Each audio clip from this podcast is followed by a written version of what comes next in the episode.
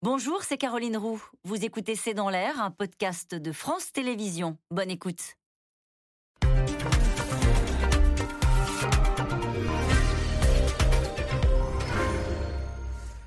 Bonsoir à toutes et à tous. C'est un véritable supplice. Les Russes grignotent petit à petit l'Ukraine, dont ils ont pris 20% du territoire au centième jour de guerre.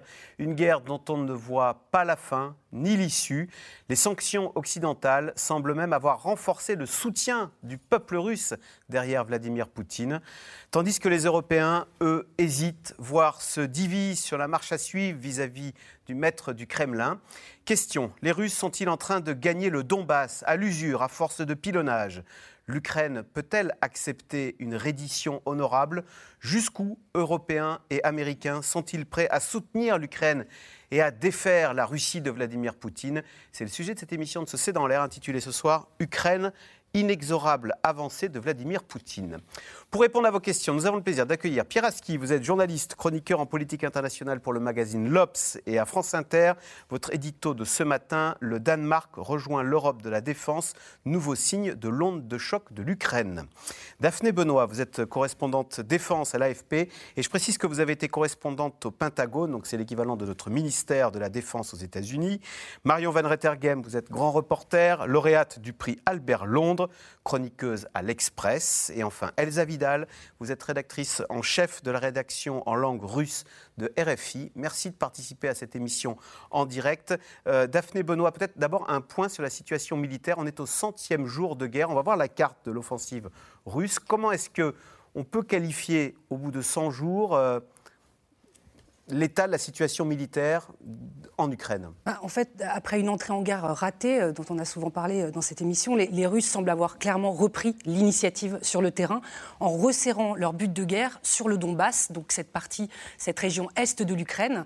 Et là, euh, le rouleau compresseur russe avance inexorablement, lentement mais sûrement, euh, avec, euh, dans le Grand Donbass, à, grand renfort d'artillerie. Et euh, par exemple, la ville de Severodonetsk, qui est une ville industrielle clé de cette région, est sur le point de tomber après des semaines de pilonnage. On dit que 90% de cette ville est détruite. Ils ont fait à Mariupol, ils le refont à Severodonetsk, un peu plus au nord. Ça ressemble, en tout cas, les Ukrainiens n'hésitent pas à comparer les deux situations. Et ce matin, le renseignement britannique estimait que les Russes était à peu près à deux semaines de conquérir l'ensemble de la région de Lugansk, à laquelle appartient Severodonetsk. Elsa Vidal, les Russes pilonnent mhm. et ils avancent. Mhm. Et au fond, ça fonctionne. C'est les tirs d'artillerie, c'est ça On pilonne de loin, la population fuit Quelle est la méthode? Pourquoi est-ce que là ça marche et ça ne marchait pas au début là, à Kiev? C'est deux méthodes complètement différentes. L'une était euh, plutôt pensée pour apporter une victoire très rapide en prenant des lieux stratégiques et en décapitant le pouvoir euh, politique ukrainien. Et puis là, on est passé dans une tactique beaucoup plus classique qu'on a vu euh, très régulièrement utilisée à l'étranger, utilisée aussi à l'intérieur de la Russie, en Tchétchénie, à Grozny, à Alep. C'est-à-dire effectivement, on bombarde, on fait fuir le maximum de la population où elle se terre dans les caves. Et puis après, on prend le contrôle, on essaye de mettre un gouverneur fantoche. Et si tout se passe bien, on fait se réaliser un pseudo-référendum qui demandera le rattachement à la Russie. Qui c'est incroyable parce qu'il y a trois semaines sur ce même plateau, la gagne était du côté de l'Ukraine. Oui, tout à fait. Eh bien, elle a changé maintenant. La gagne, on voit bien, on a l'impression qu'elle est du côté. Vous le disiez à l'instant, hein, les Britanniques disent que c'est une question de temps avant qu'il y ait une conquiert l'ensemble de la région de Lugansk. La gagne, elle est du côté russe. Oui, c'est vrai qu'il y a eu une bascule, dans le, y compris du point de vue moral, parce que les, les, Ukrainiens étaient euh, euh, dans la, foulée euh, des succès dans la région de Kiev, dans la région de Kharkiv aussi, qui a été nettoyée de, de, cet étau russe. Il y a eu Mariupol qui a été finalement prise par, par la Russie. Et, mais on était dans un équilibre. Et là, tout d'un coup, on a effectivement cette avancée petit à petit, très coûteuse. Hein. Les, Ukrainiens parlent d'une centaine de, morts, de victimes par jour. Euh, c'est énorme. Euh, et, mais je pense qu'il ne faut pas non plus tomber euh, d'un excès à l'autre, c'est-à-dire d'un côté, les Ukrainiens allaient tout gagner, et de l'autre côté, maintenant, les Russes vont tout gagner. Je pense qu'il y, a le risque de cette guerre aujourd'hui, c'est qu'effectivement, on avance très lentement, mais qu'il n'y ait pas de, victoire décisive, ni de l'un ni de l'autre, et ce qui prolonge la guerre euh, euh, de manière euh, durable, avec en plus cette course de vitesse entre l'arrivée des équipements occidentaux de plus en plus sophistiqués. Les Américains viennent d'annoncer des livraisons de lance-roquettes multiples. je ne suis pas du tout un spécialiste. Et la technologie peut changer? ben, À partir du moment où les Russes utilisent ce pilonnage d'artillerie incessant, euh, et, d'aviation d'ailleurs. Euh, et, le jour où les Ukrainiens auront la force de frappe équivalente, en tout cas comparable euh, à leur renvoyer, euh, on, va se retrouver effectivement avec une position un peu, disons, un peu plus rééquilibrée. Aujourd'hui, euh, les Ukrainiens subissent ce pilonnage sans avoir totalement les moyens de riposter. Mmh. le secrétaire général de l'OTAN, Marion Van Rettergem, dit l'Occident doit se préparer à une guerre d'usure en Ukraine. C'est vrai qu'on voit bien que les Russes sont déterminés, mais en face, à ce qu'il disait à l'instant, bah, les Occidentaux envoient euh, euh, des, pièces d'artillerie, des armes. Donc, euh, il n'y a pas un vainqueur, il n'y a pas un vaincu. On ne voit pas l'issue. D'ailleurs, c'est ce que dit l'ONU. Cette guerre n'aura pas de vainqueur. Quelle est l'issue? Comment ça se termine? Exactement. Je pense que la, situation militaire est extrêmement bloquée. on, serait bien normal de dire qui gagne, même si la situation s'est un peu renversée. C'est vrai que les, Russes euh, petit à petit regagne du terrain en bombardant à l'ancienne sans, sans faire de quartier. J'ai eu des témoignages de journalistes sur place qui disent qu'ils n'avaient, des reporters euh, confirmés, qui disent qu'ils n'ont jamais vu ça, que c'est une espèce de, de rideau de bombes ininterrompues, qu'on, ça bombarde, ça bombarde, ça bombarde, comme ils comme ils n'avaient jamais vu ça de leur vie. Donc c'est vrai que les Russes se sont rabattus sur le Donbass, mais pour autant, les, Ukrainiens n'ont pas perdu et on ne peut pas dire qui, qui, est en train de gagner dans cette guerre. Il y a une petite avancée pas à pas des Russes, mais en même temps, les Ukrainiens, tout en étant, euh, ils sont tous à bout de force, mais ils ne se découragent pas, ils continuent à avoir euh, cette, cette, énergie de résistance absolument prodigieuse. Il y a des contre-offensives, parfois, il y a des, en tout cas des, une capacité de se défendre, une capacité de contre-offensive. Les Russes n'ont eu qu'une grande ville en province qui est euh, Kherson. ils, ont eu le, ils ont le port de Mariupol. Sans l'avoir trop détruite. Ils sans l'avoir trop détruite exceptionnellement. Mais donc les, les, Ukrainiens continuent à se, à se défendre et c'est ça qui est, qui est, extrêmement compliqué, c'est qu'il n'y a pas de gagnant et s'il n'y a pas de gagnant, il n'y a pas de paix possible, il n'y a pas de compromis ah possible, il n'y a pas de conditions pour des négociations parce que les Ukrainiens ne considèrent pas qu'ils ont perdu. Les Russes, quand on connaît Poutine, il suffit d'avoir observé un peu sa psychologie, sa politique et son, son carcan idéologique, il ne supportera pas de perdre la guerre, ça n'est même pas envisageable. Donc, euh, euh, donc cette guerre, je pense que euh, on n'est pas, n'est pas en tout cas au point où l'on peut négocier quoi que ce soit. Les Ukrainiens n'y sont pas prêts, les Russes n'y sont pas prêts parce qu'ils considèrent qu'ils n'ont pas encore gagné suffisamment, les Ukrainiens qui n'ont pas perdu suffisamment et qu'ils espèrent reconquérir. Ils ont réussi aussi par stratégie, les Ukrainiens, à disperser les lignes de front. C'est-à-dire qu'ils entraînent parfois les, Russes sur, une ligne de front dans le Donbass, puis vers le sud, puis un peu plus vers l'est. Donc ils multiplient les points d'attaque. Donc ils ne, ils ne les laissent pas en repos. Si bien que la peine, en tout cas, n'est pas pour tout de suite. Et je dois dire qu'il n'est pas exclu qu'il n'y en ait pas euh, de paix, qu'il n'y ait pas de fin à cette guerre et qu'on s'enlise dans un conflit à la syrienne qui, ah dure depuis quand même dix ans.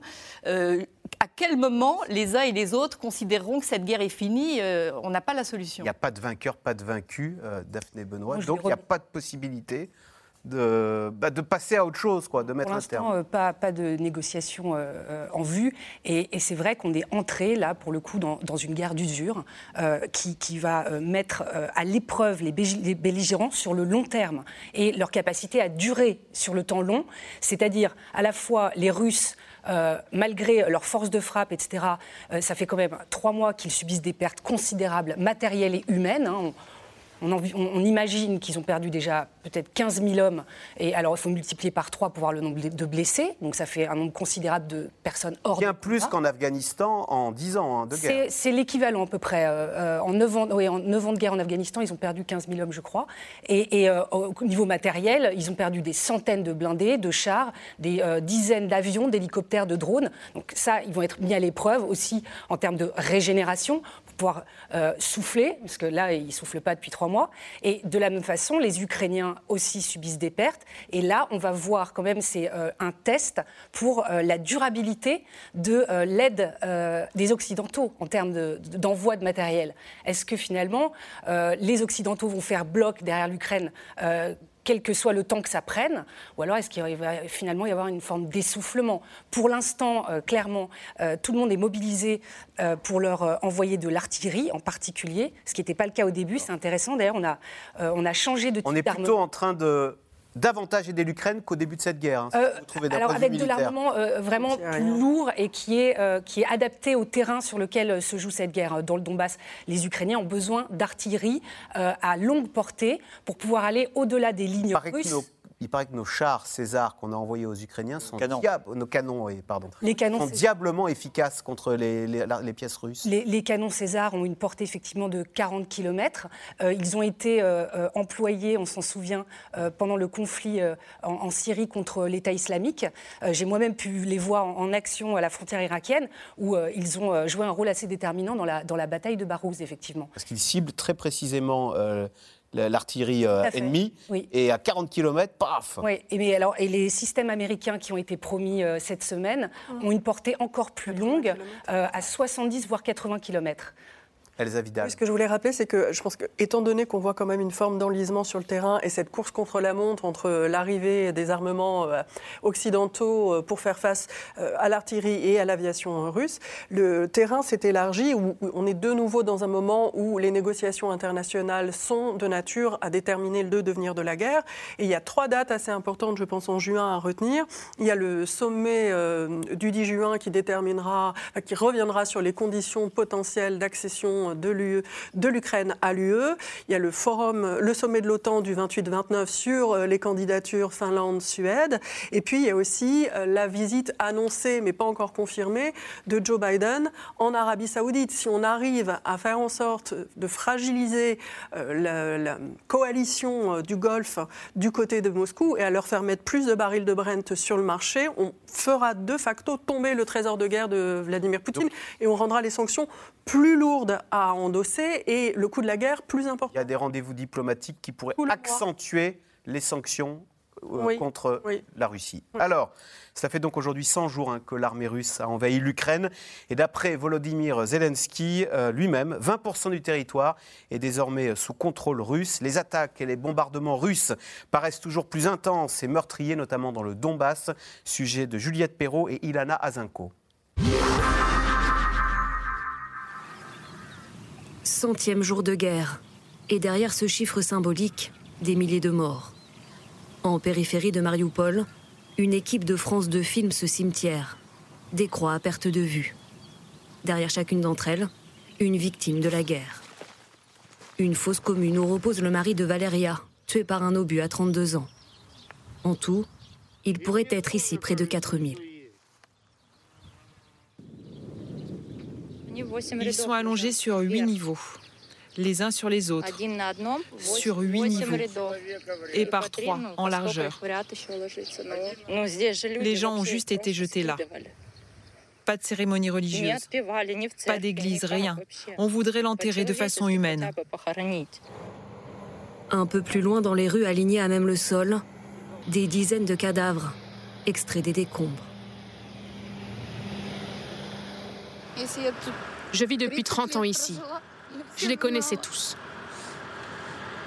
C'étaient tous des amis, des connaissances, des enfants. Des enfants, des petits-enfants. Et en un instant, plus rien. Centième jour de guerre et un front désormais concentré à l'est.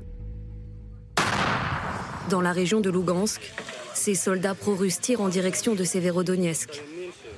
Sur ces papiers, des instructions expliquant aux Ukrainiens comment se rendre. Ils sont ensuite roulés et glissés dans les obus. La ville, elle, est un champ de ruines, endommagé à 90% selon le gouverneur. À une centaine de kilomètres de là, une autre cible de Moscou, Sloviansk. Ce bâtiment a été partiellement détruit par le souffle de l'explosion d'un missile. Les habitants comme Ludmila sont abasourdis. Tout ou presque a été détruit. Je me sens anéanti. D'où vient tout cela? Jusqu'à quand cela va durer? Nous vivions très bien, tranquillement, calmement. Et maintenant Qu'est-ce qu'on devient maintenant? Des civils épuisés Et un chef de guerre qui promet toujours la victoire, même s'il reconnaît que les pertes ukrainiennes sont considérables.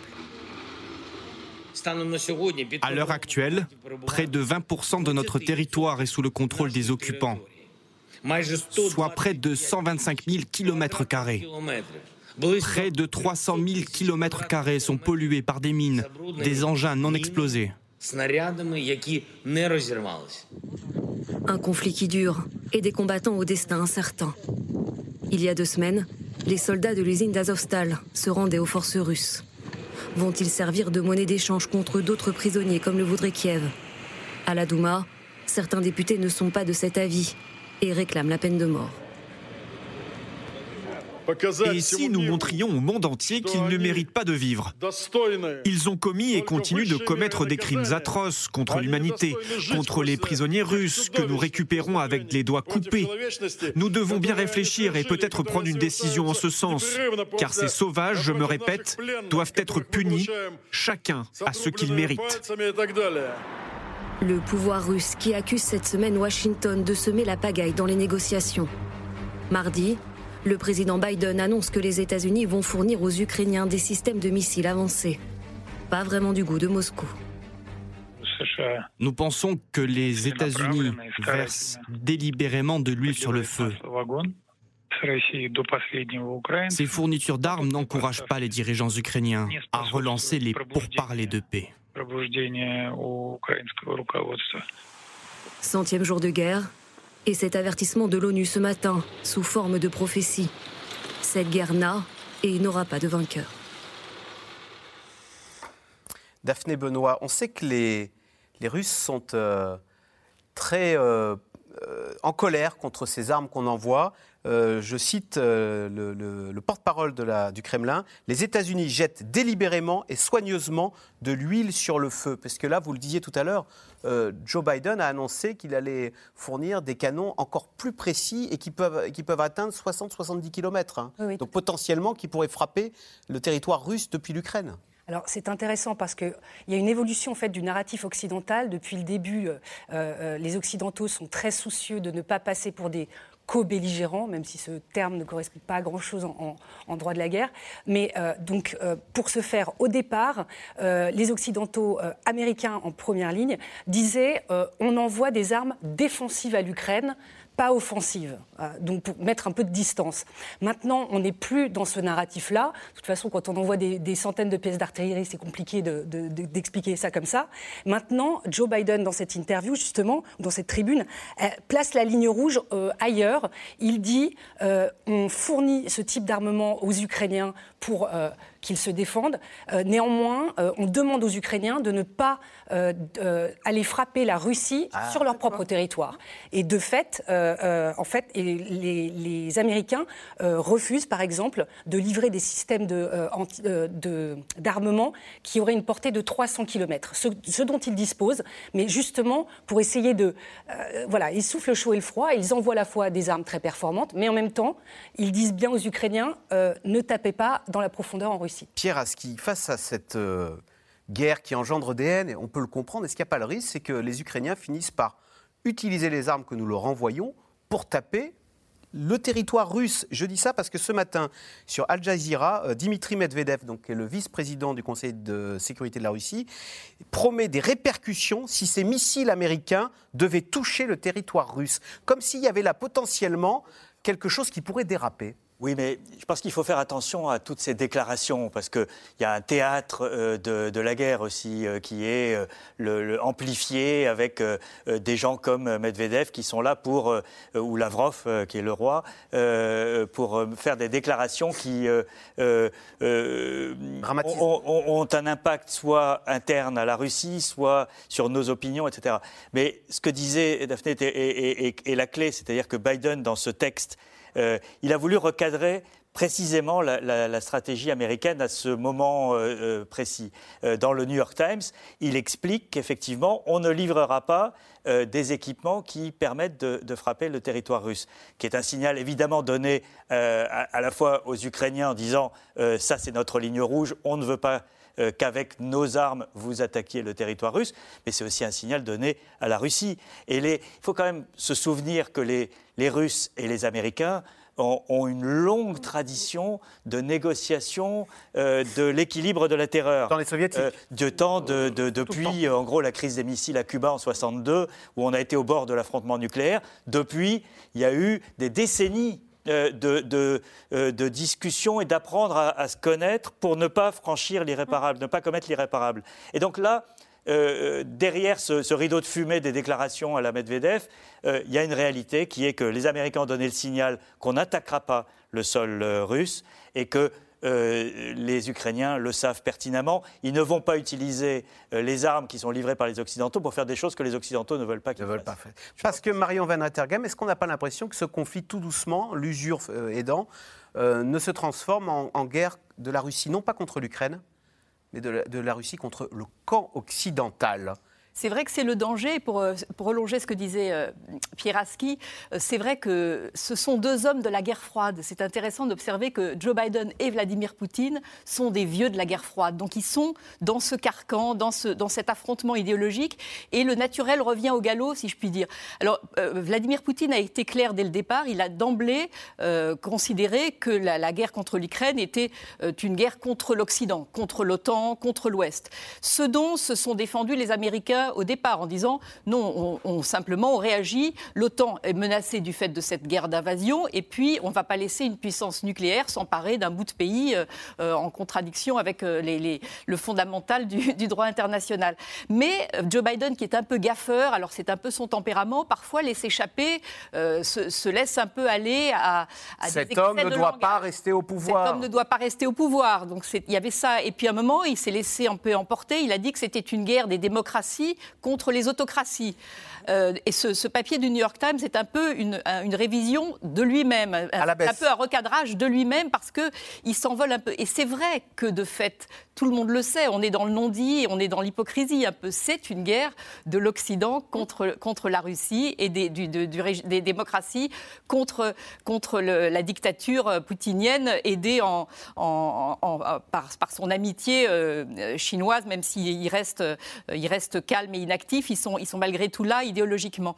Et donc, on est un peu toujours sur cette ligne de crête, et vous parliez des dérapages possibles, je suis tout à fait d'accord avec euh, Pierre que justement, en tant que deux, grands protagonistes de la guerre froide, on joue à se faire peur, je menace de nucléaire, etc.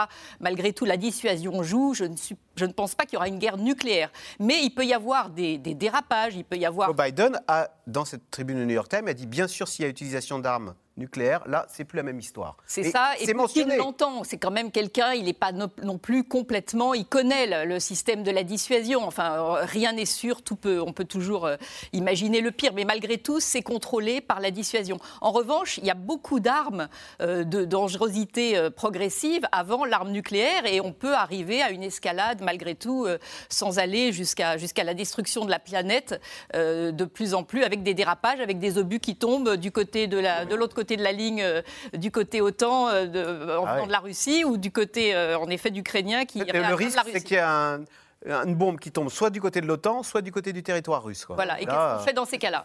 Oui, Piraski? Il y a huit jours, les deux ministres des, de la Défense russes et américains se sont parlé au ah. téléphone. Mm. Et, c'est intéressant parce que c'était le premier contact euh, reconnu, euh, officiel entre, entre les deux depuis le début du conflit.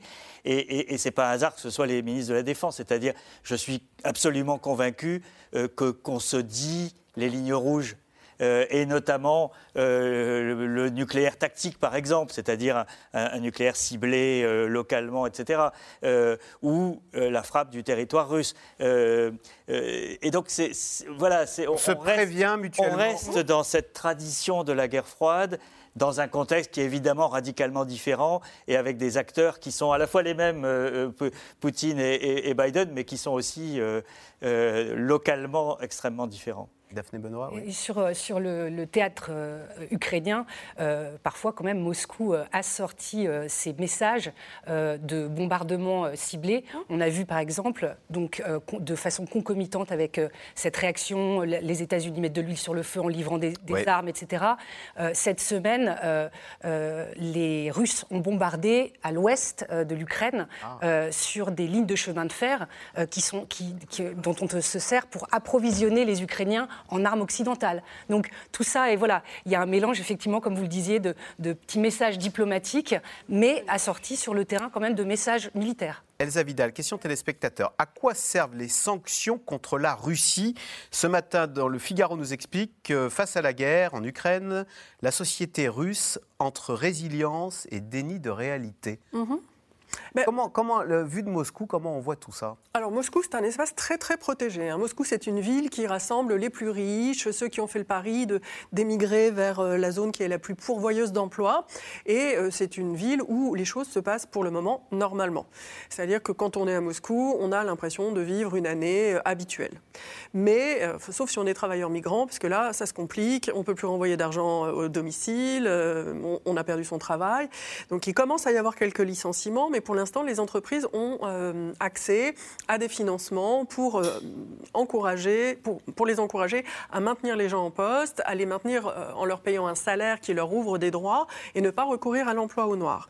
Mais globalement, à Moscou, ça, tient encore très bien, même si l'inflation depuis le début de l'année comparée à l'année dernière est de 17%, donc c'est quand même énorme, et si les Russes se sont aussi endettés à un record historique de cette année qui est à 10,6% de leur, de leur budget. Et ils pensent avec leur portefeuille ou avec leur drapeau, les Russes, en ce moment-là? Ah bah, tout dépend. Ah, pensent tout d'abord euh, dans une équation qui réunit les deux jusqu'à ce que ça devienne très dramatique. Donc on dit souvent qu'il faut euh, compenser euh, la diplomatie de la télévision, enfin pardon, la sociologie de la télévision et la sociologie du frigo. Donc à partir du moment où ça tapera trop fort dans le portefeuille, on pourra avoir une dissociation, notamment de la classe moyenne qui est à Moscou, qui pour l'instant est très observée et, et, supporte bien. Les classes beaucoup plus populaires et vulnérables qui, qui sont en région, personne en Russie ne se soucie de leur avis. Ah elles n'ont pas de moyens de peser sur l'État, puisqu'elles sont dans des zones généralement assez oubliées du budget fédéral, elles payent très peu d'impôts, euh, elles ne sont pas du tout en capacité de se faire entendre. Donc c'est plutôt euh, les populations qui sont dans les très grandes villes que l'État va chercher à protéger. Et il y a des déblocages de beaucoup de subsides pour le moment. Hein. Est-ce qu'en Russie, il y en a quand même qui se soucient des élites, euh, je ne sais pas, des, certains qui se disent on va dans le mur avec cette guerre de Vladimir Poutine, on est isolé, ce serait bien qu'on change de maître du Kremlin. Est-ce qu'on peut se réveiller en disant demain matin, en apprenant coup d'État, Poutine destitué, etc. Ou pas du tout, le peuple est derrière Poutine? Non, alors Déjà, je pense que ce qu'il faut scinder, c'est qu'il n'y a pas la question du peuple qui peut. Euh, le, peuple ne peut pas entraîner le, coup d'État.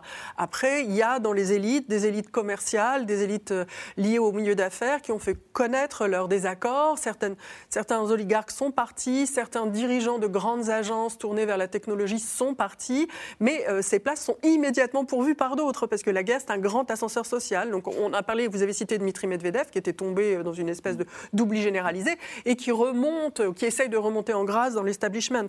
Donc, euh, pour l'instant, on ne peut pas dire que euh, cette dissociation soit effective. Donc, il n'est pas fragilisé. Il n'est pas fragilisé, Poutine. Il est fragilisé certainement, mais au milieu d'un tout petit cercle qui ne va pas s'en épancher publiquement. Et s'il devait y avoir un changement au sommet de l'État euh, par le remplacement de Vladimir Poutine, on serait les derniers informés, je pense. Bon. rien ni personne ne semble pouvoir faire reculer Vladimir Poutine. Pierre Aski, alors, est-ce que, le, est-ce que le, celui qui pourrait faire réfléchir Poutine, c'est pas Macky Sall? Macky Sall ah. représente 54 pays africains, euh, parce qu'il préside en ce moment l'Union africaine. Il est allé voir Vladimir mmh. Poutine. Il dit moi, ta guerre, c'est pas mon affaire. Moi, ce qui est mon affaire, c'est le peuple, nos peuples qui ont faim parce qu'on n'a pas de blé, parce que tu bloques la mer Noire. Alors, est-ce que ça, ça peut, ça pourrait faire évoluer la situation? Alors, je pense que cette initiative, elle est très intéressante. Parce que d'abord, il n'y a pas beaucoup de précédents où euh, l'Afrique globalement, puisque Macky Sall parle au nom de l'ensemble de l'Afrique, euh, vient se mêler d'un conflit européen pour euh, euh, donner son avis et, même tenter une sorte de médiation. Mmh. C'est quand même sans précédent et c'est intéressant, ça montre l'évolution du monde, la multipolarité, le, fait que les Africains ne sont Il a réussi à unir l'Afrique quelque part, Poutine. Mais il a réussi. Alors, paradoxalement, il a, réuni, il a réussi à unir l'Afrique sur cette initiative parce que l'Afrique est divisée. Et on l'a vu au, vote de l'Assemblée générale de l'ONU au début du conflit, où il y a un seul pays qui a voté pour la Russie, euh, c'est l'Érythrée, qui est une dictature, euh, mais les autres ont été euh, divisés entre ceux qui se sont abstenus, le Sénégal. qui, donc, dont le Sénégal, absolument, mais un certain nombre de pays avec des motivations très différentes, qui vont de l'Afrique du Sud, par exemple, l'ANC, qui est au pouvoir en Afrique du Sud, considère que l'URSS a soutenu la lutte contre l'apartheid, et donc on leur doit bien ça.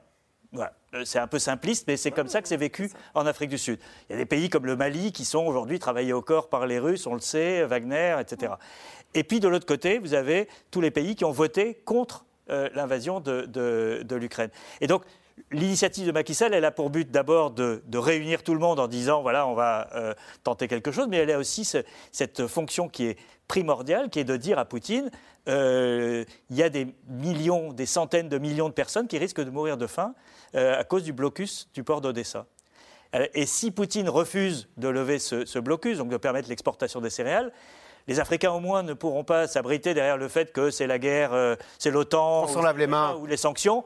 ça sera Poutine qui sera responsable de, de, ce blocus, de ces famines éventuelles qui suivront. Donc là, il, a, il, y a, quelque chose. un, pépin là. Et si Poutine veut faire un geste, euh, il ne va pas le faire à Macron ou à un pays de l'OTAN qui livre des armes à ses ennemis.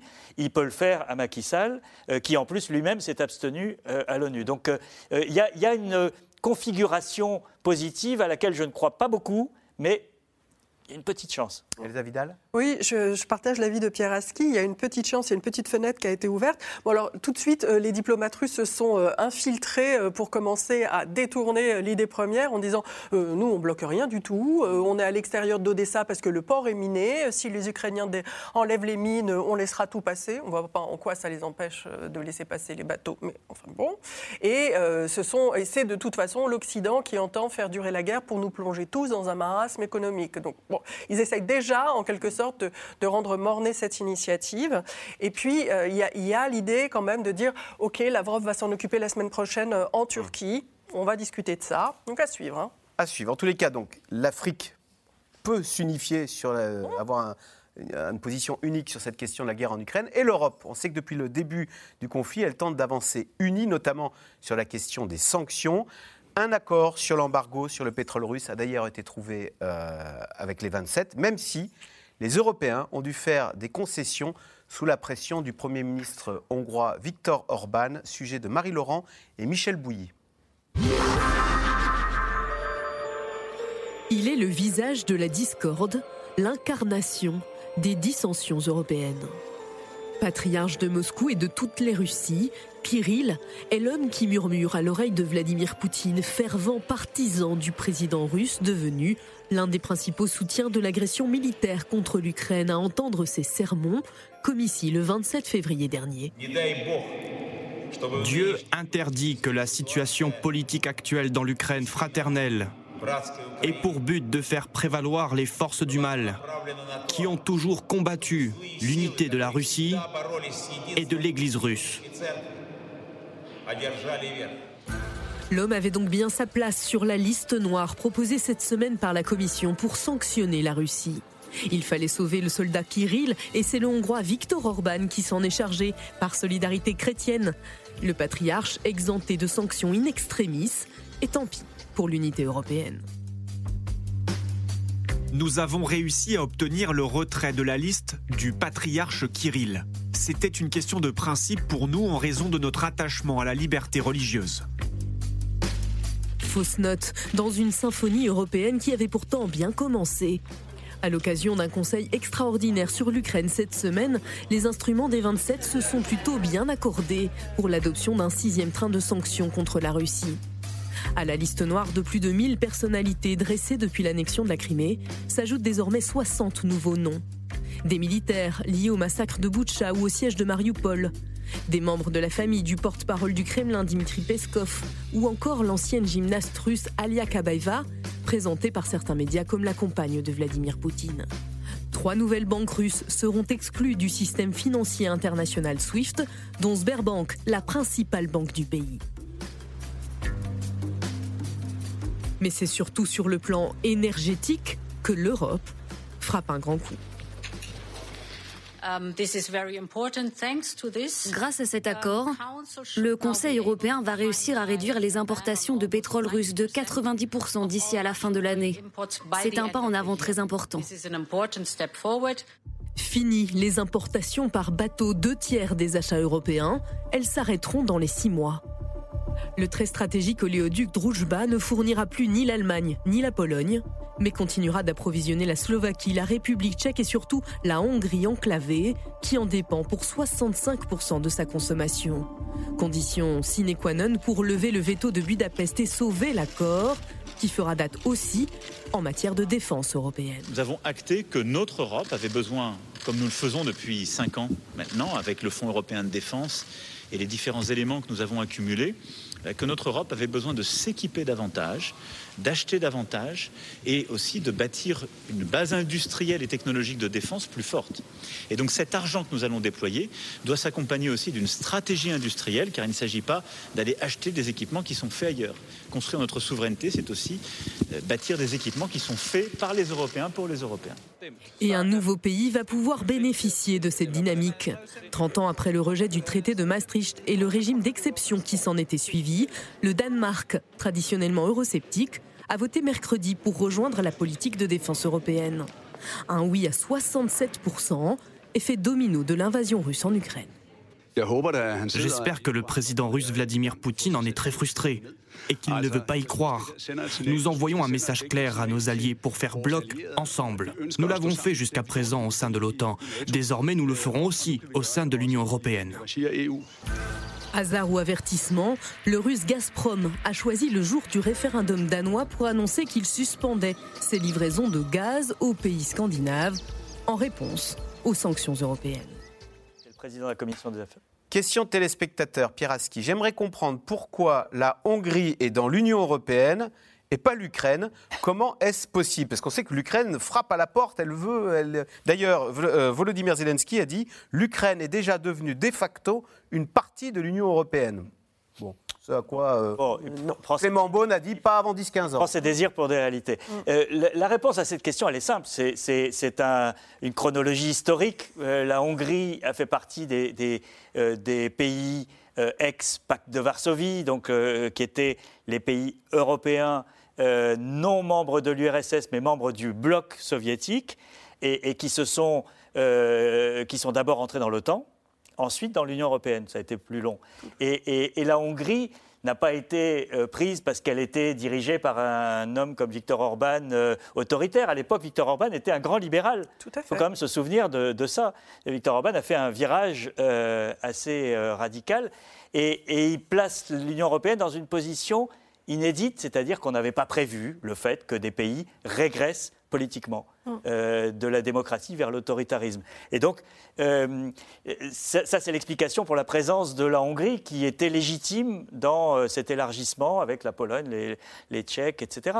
L'Ukraine, et, et, ça c'est peut-être été considéré comme une erreur, mais d'abord elle n'était pas candidate euh, jusqu'à euh, récemment. Euh, mais il y avait ce, ce glacis auquel on n'a pas touché, qui était la Biélorussie, et la Biélorussie, l'Ukraine et la Géorgie et, et, la Moldavie. Enfin, ces pays qui sont qui sont dans un no man's land géopolitique, c'est-à-dire qui ne sont plus euh, alors la Biélorussie est revenue dans le giron euh, russe, mais qui ne sont plus membres de, de, de cet ensemble dirigé par Moscou et qui ne sont pas non plus dans l'ensemble UE OTAN. Euh, et donc ce sont des pays qui sont euh, dans, un, dans un vide et, et, et c'est ce vide qui est aujourd'hui en train de s'écrouler euh, sous, sous, nos yeux et qui pose problème euh, à l'Union européenne parce que tout d'un coup l'Europe a des, des, des rêves de, de d'existence géopolitique, de puissance, qui font qu'elle s'intéresse enfin à sa périphérie, euh, à l'est avec ces, ces pays-là, et puis au sud avec euh, les Balkans, euh, qui sont un autre terrain euh, de rivalité euh, de, de, puissance. Marion Van Intergam, sur la Hongrie, on a du mal à comprendre pourquoi les pays baltes ou les Polonais sont très anti-Poutine il ne faudrait pas beaucoup pour euh, les pousser à aller à, Moscou. Alors que la Hongrie, c'est tout le contraire. Elle est très bienveillante, voire pro-Poutine. Pourquoi ces pays qui, vus de Paris, se ressemblent, ont des positions radicalement différentes vis-à-vis -vis de Vladimir Poutine? C'est vrai, la, Hongrie est un peu une exception parce que, par exemple, sont les Polonais qui sont aussi euh, qui ont qui ont un voisinage euh, politique avec la Hongrie, qui enfin, un gouvernement très conservateur et et, euh, plutôt anti-européen et malgré tout terriblement anti-russe. Donc ils se sont détachés, leur, leur voisinage s'est séparé sur cette question.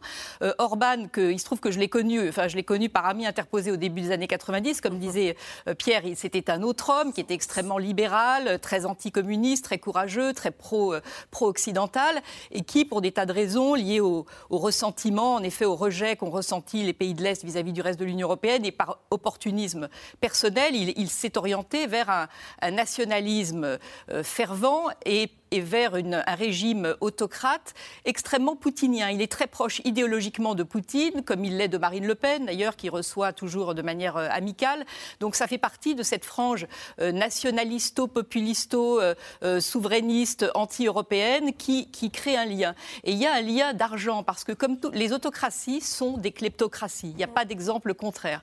Et chez Orban, c'est vraiment un fonctionnement très mafieux, et sous prétexte de dire, voilà, mon pays ne peut pas se passer de pétrole. Il a fait une sorte de chantage auprès du Conseil européen pour obtenir une dérogation euh, temporelle sur l'application de l'embargo.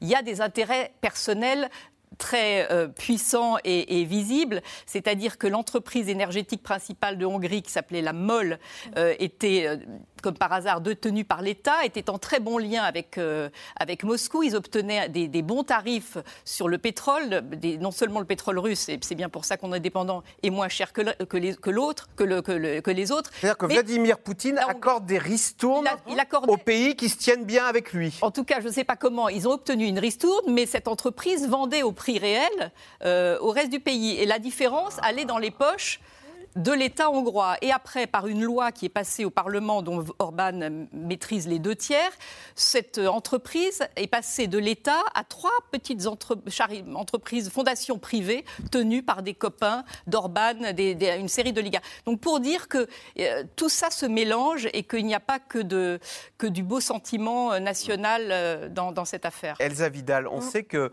lors de cette réunion de l'Union des 27, à en croire des, un ministère allemand, on avait quand même une Europe qu'on craignait divisée en tous les cas, parce qu'on voyait bien qu'au sein de l'Europe, il y avait deux attitudes vis-à-vis de Vladimir Poutine. Il y avait euh, les Français, les Italiens qui étaient là, bon, il ne faut pas humilier Vladimir Poutine, et on avait à l'Est des pays beaucoup plus, euh, mais non, il faut aller euh, sur une ligne beaucoup plus dure vis-à-vis de Vladimir Poutine. Est-ce que cette ligne de fracture elle est de plus en plus. Elle, menace la cohésion de l'Union européenne, des Européens. Elle la menace, oui. Elle la menacera d'autant plus si on n'est pas en capacité, mais pour l'instant, l'Union euh, donne des signes d'y arriver, si on n'est pas en capacité de mettre en place des mécanismes de solidarité et notamment économiques qui permettront de couper euh, l'herbe sous le pied, notamment à Viktor Orban, ou qui ont l'air de permettre de se rapprocher par exemple de la Pologne.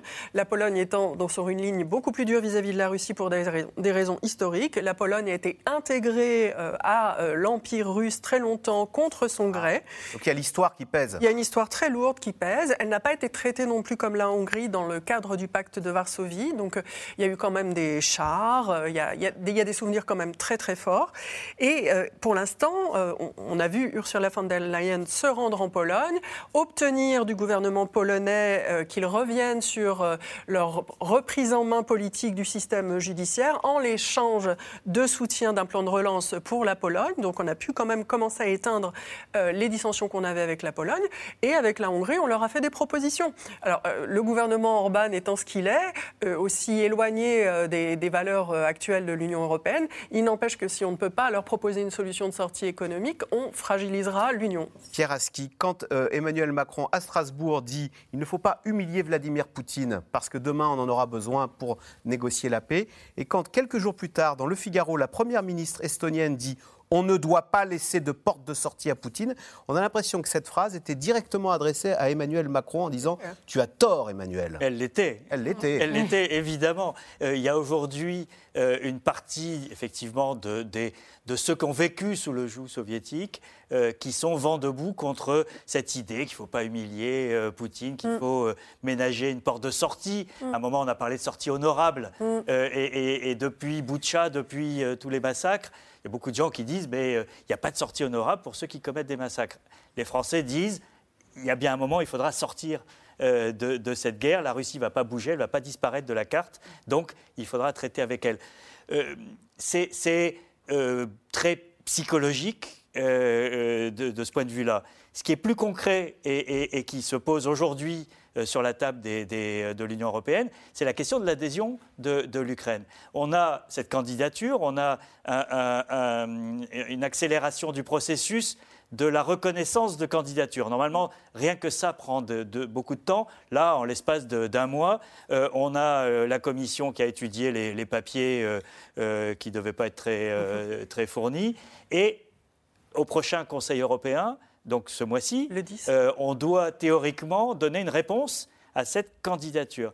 La question c'est, est-ce que euh, c'est Clément Beaune qui a raison en disant il faudra 10 à 15 ans, ou 15 à 20 ans, je crois d'ailleurs, c'était même plus long, euh, ou est-ce que comme le souhaitent les, pays voisins, euh, il faut une adhésion immédiate, très rapide, parce que c'est un geste politique. Ils ont été agressés, donc ils ont mérité, ils se battent pour nous, donc ils ont mérité cette adhésion. Et, les Français disent, euh, de manière euh, un peu dramatisante, si on fait rentrer l'Ukraine telle qu'elle est aujourd'hui, elle est incapable de faire face aux règles de l'Union européenne. C'est la mort de l'Union européenne. Oh. Et, donc là, on a un, euh, balancier entre euh, l'émotion et la politique ah ou euh, la réalité. Et c'est pour ça que Macron a fait cette proposition qui était une sorte de compromis, qui est cette communauté politique européenne. Euh, il a fait ça dans son discours de, Strasbourg le, 9 mai. Et, ce qui est étrange, c'est qu'il a repris, d'ailleurs en, le citant, une, proposition que François Mitterrand avait faite après la chute du mur, qui était la Confédération européenne, qui avait connu, qui avait fait un bid total. C'est parce que les, pays de l'Est ne voulaient pas d'un sas euh, d'entrée dans l'Union européenne. Ils voulaient rentrer très vite dans l'OTAN, puis dans l'Union européenne. Euh, Macron propose la même chose et pour l'instant, les, réactions sont très hostiles à l'Est, très hostiles à Kiev. Et la France fait un travail d'explication pour dire mais non, mais non, euh, c'est pas du tout euh, euh, déshonorant. On vous propose quelque chose de positif. Daphné Benoît, en tous les cas, avec cette guerre en Ukraine, c'en est fini de la neutralité en Europe, puisqu'on vient de voir, après la Suède et la Finlande qui vont adhérer à l'OTAN, c'est le, Danemark qui était neutre hein, et qui vient de voter par référendum pour entrer dans la politique européenne de défense, 67%.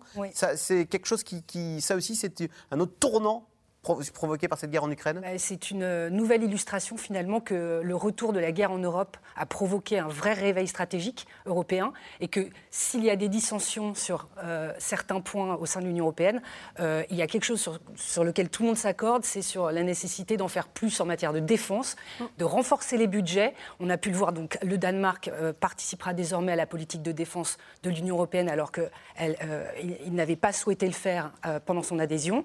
Et par, par ailleurs, euh, on voit que l'Allemagne, euh, qui a longtemps tenu pour tabou euh, les dépenses de défense, vient de décider, enfin a décidé récemment, de mettre 100 milliards d'euros sur la table pour muscler ses capacités de défense qui étaient en train de se déliter. Donc ça, c'est intéressant. Après, la question se posera de savoir si ça favorisera, si ce mouvement en hausse des budgets de défense favorisera vraiment une forme de, euh, défense européenne ou si ce sera sans doute plus euh, au profit de l'OTAN, qui reste quand même le socle euh, privilégié des Américains. Des Américains. La défense sera-t-elle européenne Alors, si les Ukrainiens ont fui massivement leur pays dès les premiers jours de guerre, eh bien, ils sont déjà 2 millions à avoir pris le chemin du retour. Mathieu Lignot et Armand Fora se sont rendus en Pologne, d'où repartent, vous allez le voir, la plupart de ces réfugiés qui, disent-ils et nous expliquent-ils, ont le mal du pays? On regarde. Tiens, des fleurs pour toi, maman. Un dernier souvenir de Pologne, pour ces Ukrainiens déracinés par la guerre. Yulia et ses enfants rentrent au pays. La première chose que je vais faire, c'est un câlin à mon papa et lui dire qu'il nous a beaucoup manqué. On rentre retrouver mon mari. Il manque aux enfants. C'est dangereux à la maison. Donc on n'y retourne pas. Mais on trouvera un autre endroit. C'est l'inconnu. Ce jour-là, au poste frontière de Medica en Pologne, ils sont quelques centaines de réfugiés à rentrer pour de bon dans un pays toujours en guerre. Certains savent pourtant qu'ils ne retrouveront pas leur vie d'avant, balayés par l'invasion russe. On vient de la région de Kherson, mais c'est occupé par les Russes. Notre maison est détruite. C'est vrai qu'on a peur de mourir. Mais je veux vraiment rentrer, même si aller à Kharkiv, c'est impossible. Ça fait mal. C'est impossible d'imaginer ce qui s'est passé là-bas. Je n'arrive toujours pas à croire qu'on a été forcé de partir. Plus de 2 millions d'Ukrainiens ont déjà repassé la frontière. Albina, elle, espère rentrer rapidement. Trois mois qu'elle vit en Pologne. Alors c'est en cuisine qu'elle soigne son mal du pays.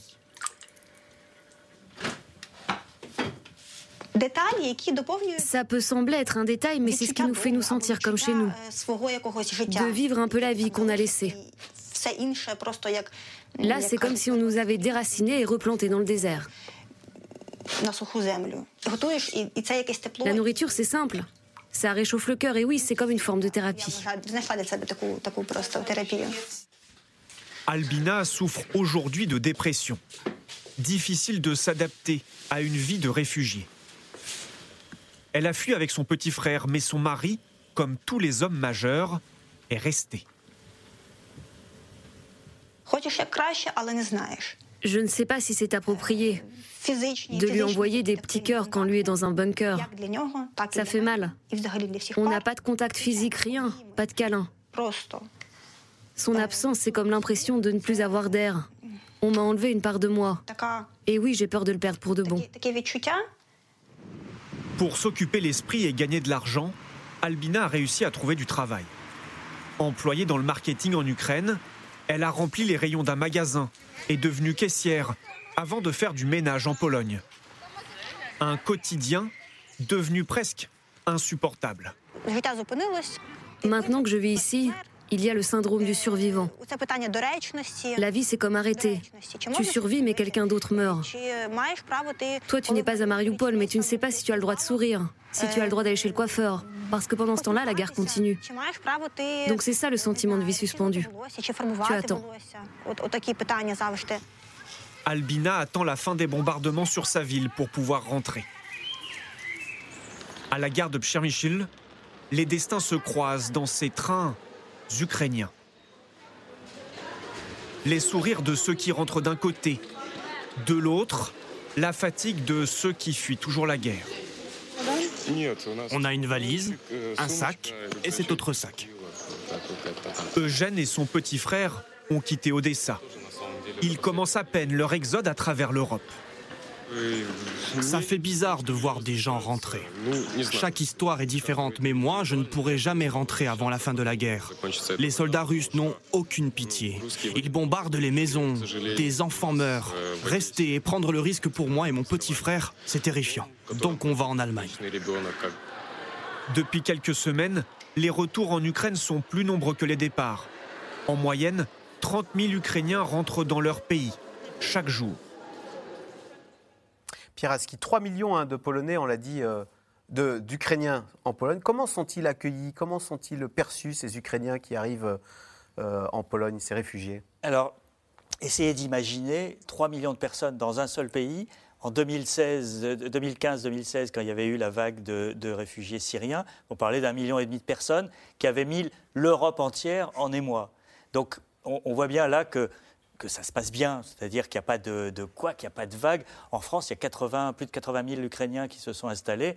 On n'en a pas entendu parler, euh, moins que, euh, je dois dire, des, drames précédents euh, sur des arrivées de réfugiés. Donc, oui, il y a eu une mobilisation, une émotion collective, et en particulier en Pologne, où, où, il y avait déjà un million d'Ukrainiens qui travaillaient. Donc il y a eu un, ah, ils avaient déjà des travailleurs, des immigrés Oui, c'est un peu les, immigrés de la Pologne, euh, ils sont euh, pour beaucoup euh, ukrainiens. et, donc il y avait, il y avait déjà des, liens personnels, familiaux, et, il y a eu une mobilisation extraordinaire en Pologne, c'est clair, pour accueillir ces, ces réfugiés.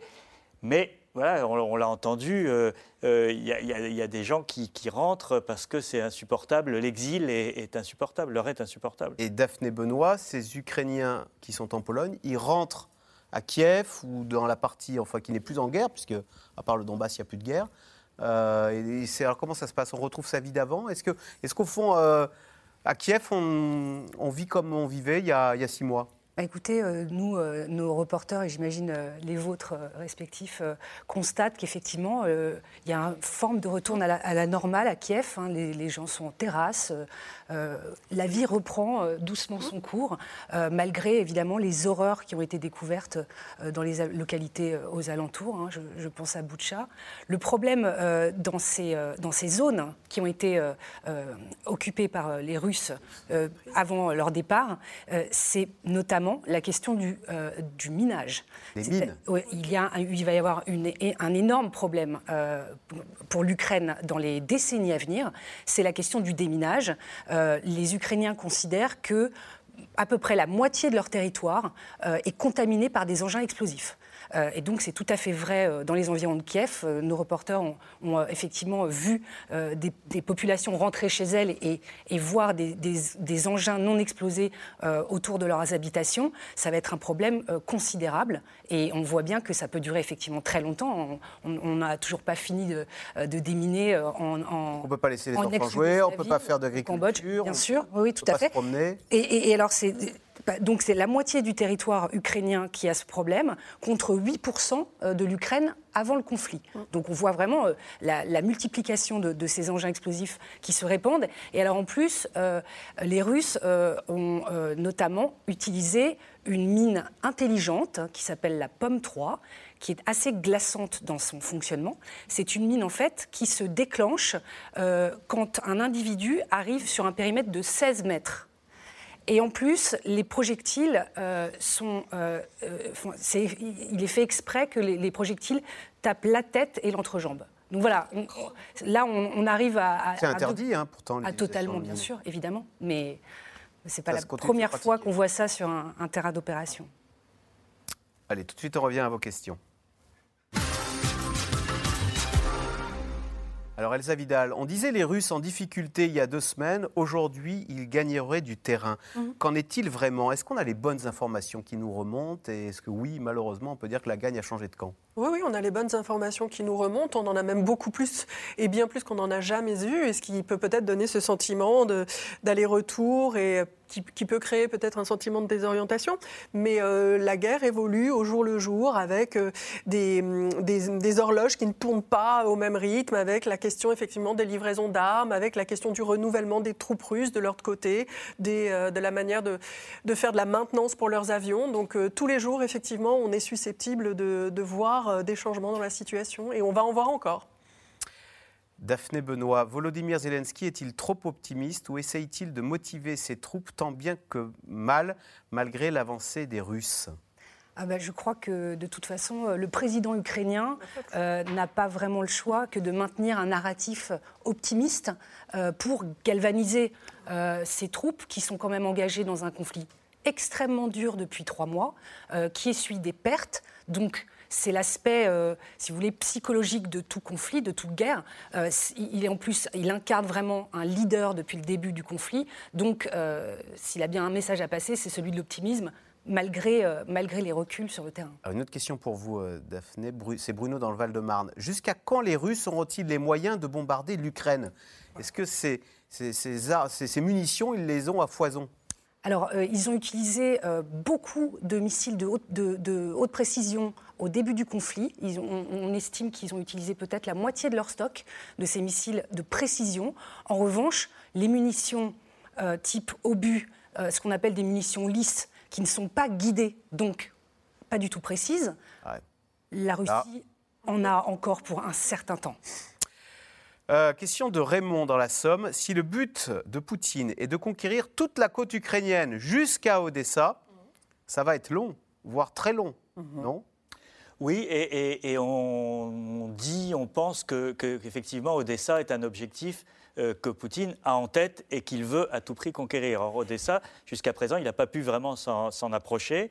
Il y a eu des, bombardements euh, euh, et relativement peu jusqu'à présent, mais il n'a pas eu du tout les moyens jusqu'à présent de menacer réellement Odessa. Donc oui, c'est une indication du temps relativement long que, peut durer. Du coup, l'Ukraine serait un pays sans accès à la mer, un, État intérieur. Odessa est, la clé du contrôle total euh, d'une bande qui irait euh, du, Donbass, donc à l'est de l'Ukraine, euh, à, la Moldavie, donc à la Transnistrie, où il y a un bataillon russe stationné, en passant donc par toute cette bande côtière, et l'Ukraine serait totalement privée d'accès à la mer, ce qui est évidemment un, un handicap terrible pour un, pour un pays euh, euh, qui est un gros exportateur, notamment de, céréales. Ah ça rendrait encore plus dépendant de la Russie, du coup. Hein. De la Russie, ou, l'obligerait à, revoir complètement. Si, si, parce qu'il y a un scénario qui est, qui est induit par, euh, par cet équilibre de la terreur, d'une certaine manière, qui, qui, est en train de. voilà, où on grignote, mais on, ne remporte pas de victoire décisive. C'est un scénario à la, à la coréenne, c'est-à-dire que la guerre de Corée, elle, a duré trois ans. Pendant les deux dernières années de la guerre, il n'y a eu aucune victoire décisive. Et, au bout de deux ans, donc en 53, 1953, il y a eu un accord d'armistice où on a fixé la ligne de démarcation qui est toujours la frontière aujourd'hui entre les deux Corées. Il n'y a jamais eu de traité de paix depuis 1953 entre les deux Corées. Et, donc il y a deux pays, deux pays frères. qui sont reconstruits euh, chacun dans, un camp, puisque c'était la guerre froide, euh, et, chacun à sa manière. Et ça, c'est le, risque aujourd'hui, c'est que on est effectivement à un moment, mais on n'en est pas là, et, là on est dans des scénarios euh, totalement hypothétiques, mais où euh, la, Russie aurait réussi à, conquérir effectivement une, partie, on, parle de, donc Zelensky parle de 20%, mais ça peut être plus à un moment, et, couper l'accès à la mer, mais, mais, que l'Ukraine resterait un pays malgré tout euh, viable, mais qui serait en, sous perfusion de, l'Occident, parce qu'il n'aurait plus le choix euh, de, ses, ni de ses alliances, ni de ses voies commerciales, ni de, son avenir. Marion Van Rettergem, Emmanuel Macron s'entretient-il toujours avec Poutine? Pourquoi ne retourne-t-il pas à Moscou? On a l'impression qu'il essaie de se faire plus discret. En tous les cas, il affiche moins ces coups de fil avec Vladimir Poutine qui agacent euh, une partie des Européens. Le dernier coup de fil, je crois, a eu lieu il y a une semaine à peu près avec euh, Olaf Scholz, si je ne me trompe pas. Mm. Il a envoyé sa ministre des Affaires étrangères, Catherine Colonna, dont le premier voyage à l'extérieur était en Russie, euh, pardon, à Kiev. mais c'est vrai qu'on est, on est là au cœur de cette nouvelle fracture en Europe. C'est une nouvelle fracture intéressante entre, d'un côté, les Français, les Allemands, les Italiens, qui sont en fait, la, vraie question qui divise, c'est qu'est-ce quelle fin de guerre on veut. Et donc, il y a la France, l'Allemagne et l'Italie qui veulent la paix, c'est-à-dire euh, d'où la phrase de Macron très maladroite on ne va pas humilier la Russie, qui a énormément énervé évidemment euh, les autres et qui était, je pense, le mot de trop. Euh, quand on bombarde Mariupol comme, ils le font, on ne parle pas d'humilier la Russie, c'est plutôt la, Russie qui humilie Mariupol et, l'Ukraine. donc, il y, a, ce camp, Allemagne, France, Italie, et de l'autre, il y a les pays frontaliers. La France, l'Allemagne, l'Italie sont les pays préservés ils sont moins euh, en rapport avec le front, ils n'ont pas une histoire commune euh, semblable avec la Russie, alors que les pays frontaliers, les Baltes, la Pologne, euh, la Hongrie encore une fois est un cas à part, mais les, pays de, l'ancien bloc soviétique, et aussi les États-Unis pour d'autres raisons et, le Royaume-Uni, eux, veulent gagner. Ils ne veulent pas la paix, ils veulent gagner. Ils veulent euh, comment dire, euh, anéantir la capacité de nuisance de la Russie. Pour ne plus qu'elle recommence. Il y a une vraie fracture entre deux blocs qui sont d'ailleurs qui, qui ressemblent un peu à la fracture qu'il y avait au moment de la guerre en Irak. Sauf que l'Italie est passée du côté de la France et de l'Allemagne, mais il y avait la vieille Europe et la nouvelle Europe, et ça s'explique, c'est que euh, la, nouvelle Europe, ce sont ces anciens pays de l'Est, ces anciens pays du bloc soviétique qui connaissent très bien Vladimir Poutine et la, en tout cas moins Vladimir Poutine, mais en tout cas l'ancienne Union soviétique et dont, Vladimir Poutine est issu, qui savent très bien quel est son, son logiciel idéologique et, conquérant et qui veut reconstituer un grand empire russe, et ils se savent sur les, aux premières loges. Donc cette fracture, et, Macron et l'Allemagne, pour des raisons qu'on n'a pas le temps d'expliquer, sont plutôt sur une forme, là, il y a une tradition française de diplomatie, on ne veut pas être totalement euh, aligné, on veut essayer de jouer un rôle de médiateur. Euh, L'Allemagne, c'est autre chose, il y a un lien du, du Parti social-démocrate très fort avec la Russie, donc pour, des raisons, et puis l'Allemagne et la France ont décidé de jouer de toute façon euh, ensemble. Mais c'est vraiment une nouvelle Europe qui se dessine à partir de ces deux blocs. merci beaucoup d'avoir participé à cette émission. C'était passionnant. Euh, on se retrouve demain pour un nouveau C'est dans l'air. Et bien sûr, vous restez sur France 5 puisqu'à suivre, c'est C'est à vous. Il me reste quelques secondes pour vous dire que si vous avez raté l'émission, C'est dans l'air est disponible en podcast audio sur toutes les bonnes plateformes. Donc il y a un plan B pour se rattraper. Merci. On se retrouve demain pour une nouvelle émission. Bonne soirée sur France 5.